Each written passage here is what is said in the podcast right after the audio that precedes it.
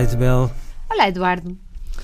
Eduardo, primeiro temos uma novidade, ou pelo menos relembrar. Durante muito tempo deixámos de ter uma caixa de mail, portanto, os leitores muitas vezes mandam para mim uh, as suas perguntas, os seus comentários, uh, tudo isso, mas agora temos um endereço de mail para o qual podem escrever, podem protestar, podem dar ideias, podem sugerir ideias de programas. Uh, nós estamos do outro lado para os ler e o endereço do nosso mail é diasdoavesso.rtp.pt. É muito fácil. Dias do Avesso tudo junto, rtp.pt e podem mandar-nos tudo. Com o arroba lá no meio. Com o arroba lá no meio. E hoje eu queria falar de uma coisa, Eduardo. Queria falar dos casais que parece que não conseguem estar uh, na mesma casa, cada um para seu lado. Ou seja, é muito bom fazer coisas juntos, é muito bom usar e ocupar o fim de semana e tudo isso com, com muitas atividades, mas às vezes parecem sentir-se inconfortáveis quando estão cada um na sua. E eu acho que só quando as pessoas estão mesmo bem é que podem estar em silêncio e, e a fazer coisas diferentes.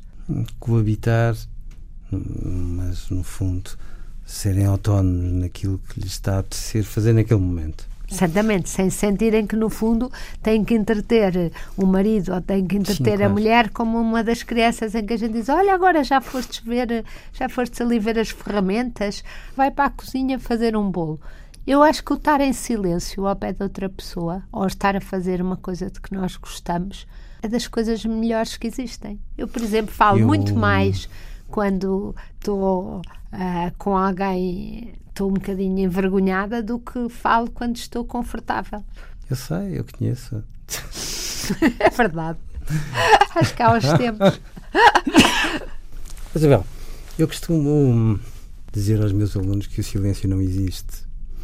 Na tentação de os despertar para, para aquilo que no fundo são as palavras de silêncio na verdade, quando nós estamos em silêncio ao pé de alguém, e é difícil estarmos em silêncio ao pé de todas as pessoas, a maneira como nós falamos é a ressonância que acabamos por sentir quando estamos juntos do outro. E, portanto, é estar em silêncio é deixar que o outro fale através de nós. É, e eu acho que às vezes as pessoas têm muito medo disso, quase como se tivessem medo de se sentir uh, desmascaradas uh, naquilo que têm para dizer e, portanto, às vezes a agitação que têm é tão grande que às vezes trocam um, um silêncio uh, por um programa agitado de compromissos. É uma forma de ansiedade, muitas vezes, dentro das pessoas que é, não as deixa parar. é uma forma de reconhecerem que aquilo que o outro tem para lhes dar fica muito aquém daquilo que, que no fundo, acabam por receber. Eh, eu acho que as pessoas eh, na intimidade são muito, muito mais eh, tristes do que deviam e isso manifesta-se dessa maneira.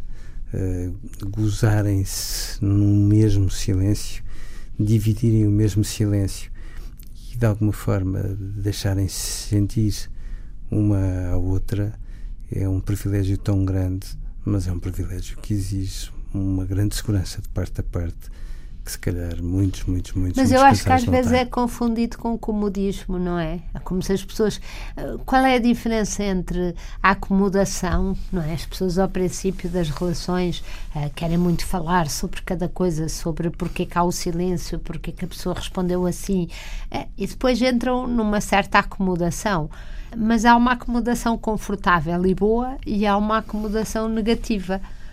Eu acho que há uma acomodação boa, Isabel, a partir do momento em que a presença de alguém muito importante na nossa vida não atropela a torto e direito uh, os pequenos nada que dão sentido, que também dão sentido a tudo o que nós gostamos de fazer, é aquilo que permite que essa aparente acomodação seja boa.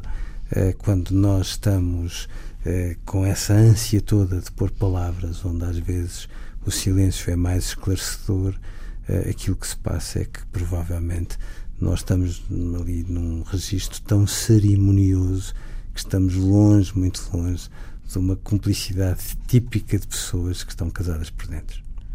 Adeus, Eduardo. Adeus, Isabel.